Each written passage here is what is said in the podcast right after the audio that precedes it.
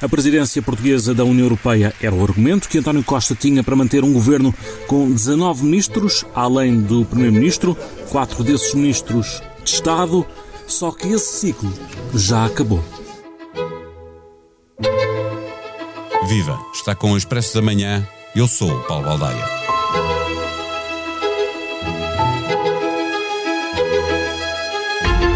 O Primeiro-Ministro garante que não está prevista nenhuma remodelação no horizonte próximo. O esclarecimento, que não é a primeira vez que acontece, foi feito como acrescento de uma entrevista de balanço à presidência portuguesa da União Europeia e procura pôr fim à especulação que ocupou o espaço mediático, uma vez mais, a reboque de uma polémica política envolvendo o Ministro da Administração Interna. Com as declarações que fez ao público, António Costa arruma a questão sobre a iminência de uma remodelação, mas não sobre a sua necessidade. Quando será o momento político para a fazer? Que ministras e ministros podem ter guia de marcha já assinada? E o Primeiro-Ministro? Será ele próprio para deixar o Executivo se voltar a colocar-se a hipótese de ocupar um cargo europeu? Para responder a estas e a outras perguntas, convidamos o colunista do Expresso, presença permanente no eixo do mal da SIC Notícias, Daniel Oliveira. O Expresso da Manhã tem o patrocínio do BPI.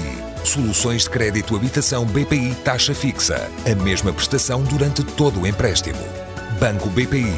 Grupo CaixaBank. Bom dia, Daniel.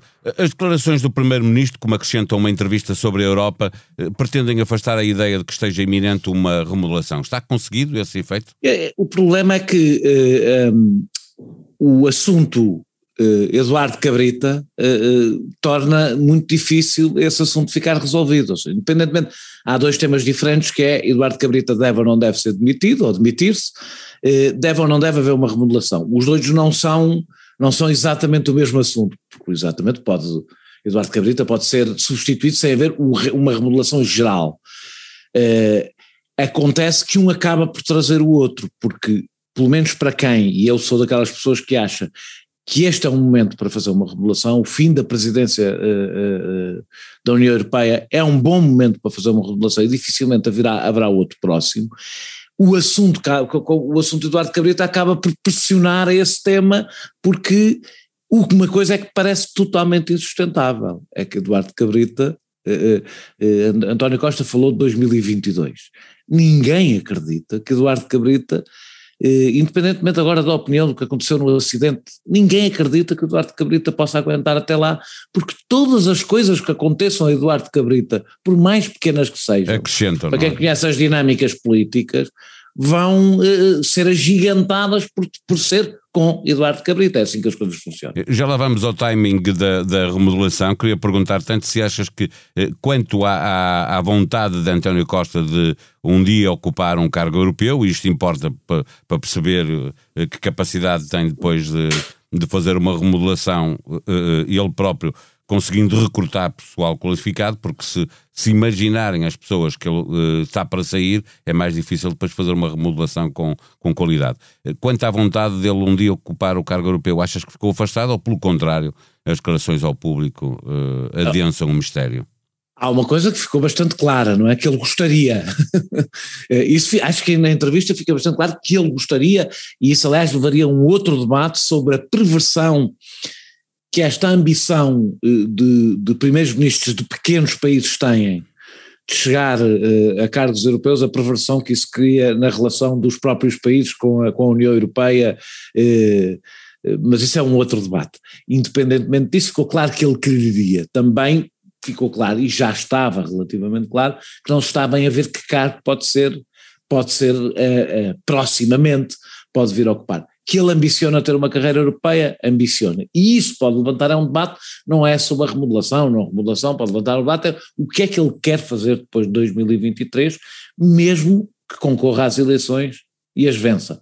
O que é que ele quer fazer a seguir a ser primeiro-ministro, eh, eh, e isso ficou claro que ele gostaria eh, de, ir para a Europa, pelo menos foi a interpretação que eu fiz. Ficou claro, é, é sempre subjetivo, mas foi a interpretação que eu fiz de toda, tudo o que ele disse. E isso não que dificulta? Ele não, que ele só não foi porque não era possível naquela altura. É, é, sim, e agora não há, não há nenhum lugar disponível, não é? é o que ele Exatamente. diz. E isso dificulta ou não, na tua opinião, a capacidade quando alguém vai, como chefe de governo, recrutar eh, pessoas para serem ministros ou ministras de uma Eu devo dizer que a única coisa que eu acho que neste momento, para além das dificuldades hoje, que é buscar qualquer pessoa para ministro, eh, eh, e que será cada vez mais, tem a ver com o escrutínio, cada vez mais eh, agressivo, etc.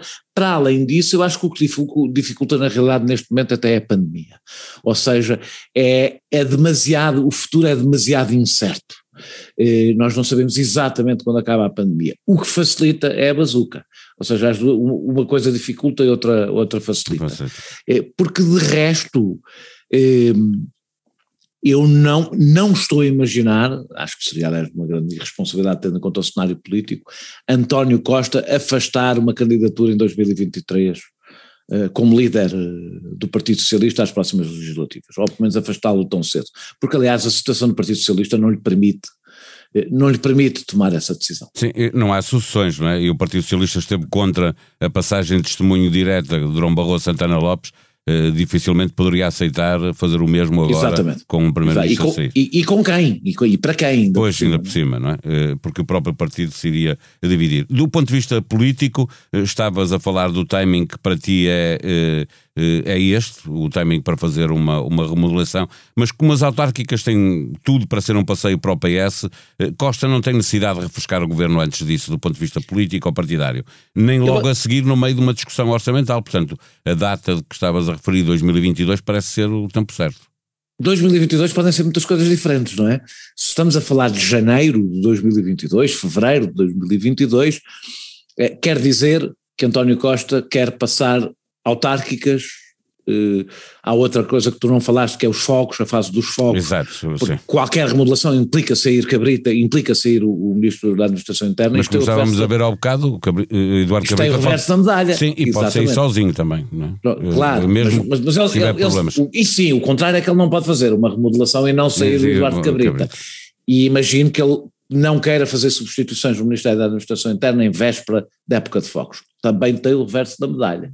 Qualquer pequenino problema durante os fogos vai ser agigantado pelo ministro ser Eduardo Cabrita, porque isto funciona assim, ele é o elo mais fraco do governo. A oposição vai sempre concentrar-se em tudo que envolva Eduardo Cabrita. Portanto, basta haver um avião que não chegou, qualquer coisa vai ter uma dimensão exacerbada, ainda por cima com a história que este governo tem em relação aos fogos, uh, aos fogos. Um. Dois, negociar, eu compreendo que, que, que António Costa queira negociar o, o, o, queira negociar o, o orçamento de Estado com pessoas que conhecem a pasta, não é? Portanto, que estão dentro dos ministérios, isso também cria dificuldades, que é quem vem a seguir eh, eh, já tem a casa desenhada, não é? O que torna ainda mais um difícil. As cativações uh, acabam por quase ser mais, exatamente, é acabam por ser mais importantes que. que Isto é a partir do princípio que ele quer fazê-lo em janeiro. Eu aí as autárquicas acho que pesam um pouco, as autárquicas até eram, para as autárquicas era bom haver uma remodelação para o Partido Socialista. Era bom, aliás, eu acho que a maior pressão dentro do Partido Socialista tem sido por quem está preocupado com as autárquicas e mais escândalos, mais problemas. Agora, uh, uh, se estamos a falar de janeiro, fevereiro, se António Costa lhe passa pela cabeça fazer uma remodelação daqui a um ano, então quer dizer que não percebe o que é que está a passar. Ou seja, nós neste momento temos um governo naturalmente desgastado pela, pela pandemia. É natural, é, acho que todos os governos em todo o mundo estão desgastados pela pandemia. E, e, precisa também de preparar o governo para a fase seguinte, que é a fase de recuperação económica, de utilização do dinheiro da bazuca, etc, etc. É preciso um governo diferente. E nesse sentido, eu, quem eu são os que... ministros que, que têm mesmo que sair e quais Deixa são só acabar o que eu ia dizer, só, só a ideia, desculpa.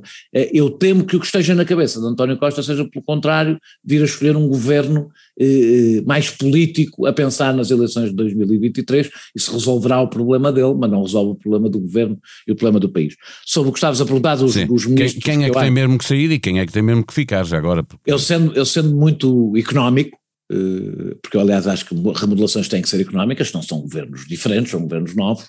Há pelo menos três, três ministros que eu acho que têm que sair, eh, que são uh, o, o, Ministério, o Ministro da Administração Interna, evidentemente, que já falámos, o Ministro da Educação e a Ministra do, do, Trabalho e Segurança Social. Estes dois, porque são, ministros, são governos são ministérios que estão sem liderança na prática, eh, e são ministérios, por razões diferentes, a ministra da, da, da, eh, do Trabalho e Segurança Social é uma ministra com muito pouca experiência naquela área, que conhece muito mal a máquina, era uma ministra perfeitamente aceitável para o cenário de quando foi escolhida, que era alguém que ia ganhar experiência naquele ministério, porque ia tudo correr como nós imaginamos bem, não é? E portanto era, não ia ter grandes dificuldades, aquilo estava em velocidade cruzeiro, como é uma máquina muito grande, ela segue independentemente dos ministros, quando caiu a crise aquilo deixou de seguir independentemente dos ministros, dos ministros e evidentemente que mesmo para a fase que vem a seguir, é preciso alguém que conheça bem aquela máquina. É preciso rasgo político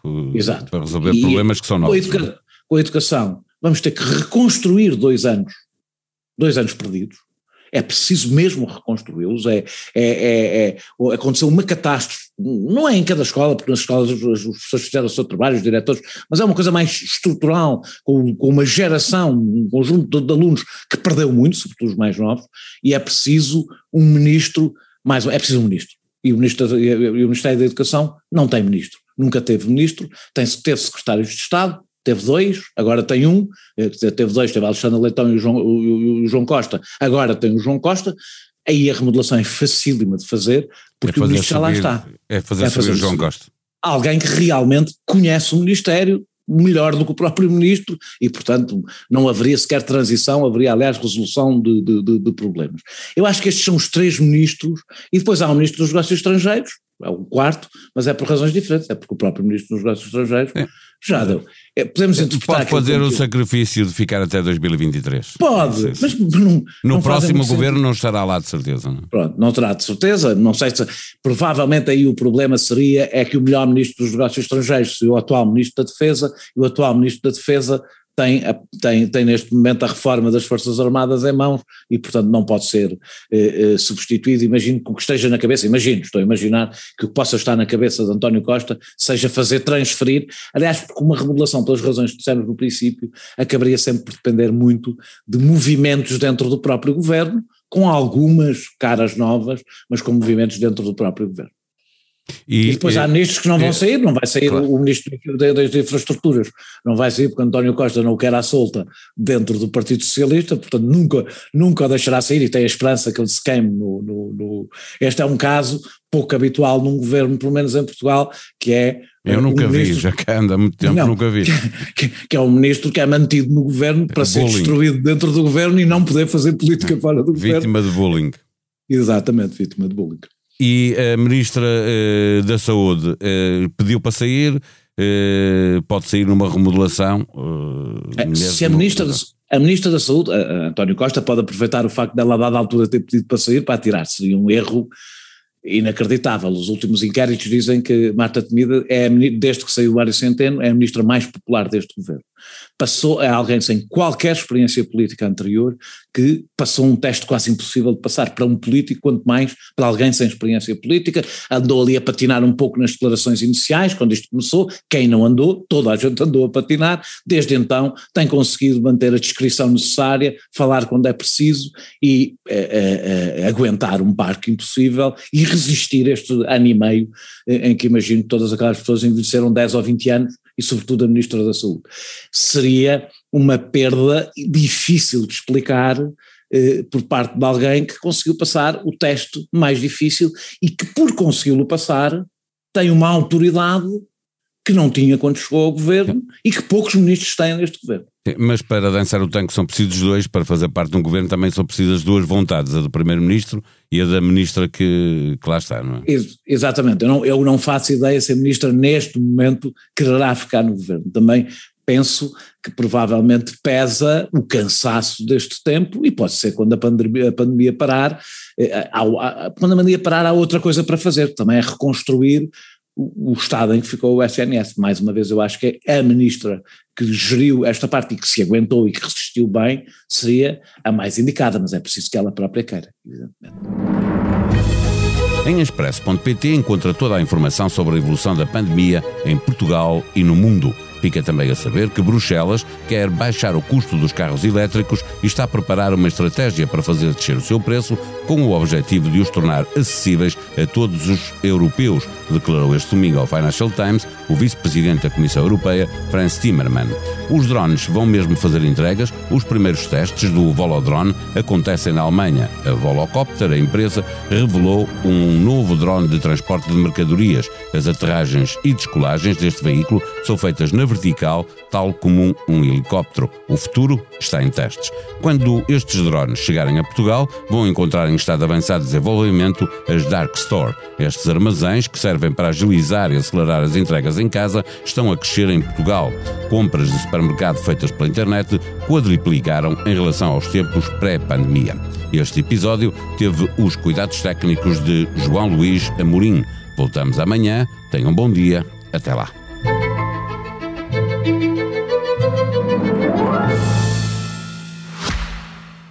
Expresso da Manhã tem o patrocínio do BPI. Soluções de crédito habitação BPI taxa fixa. A mesma prestação durante todo o empréstimo. Banco BPI. Grupo CaixaBank.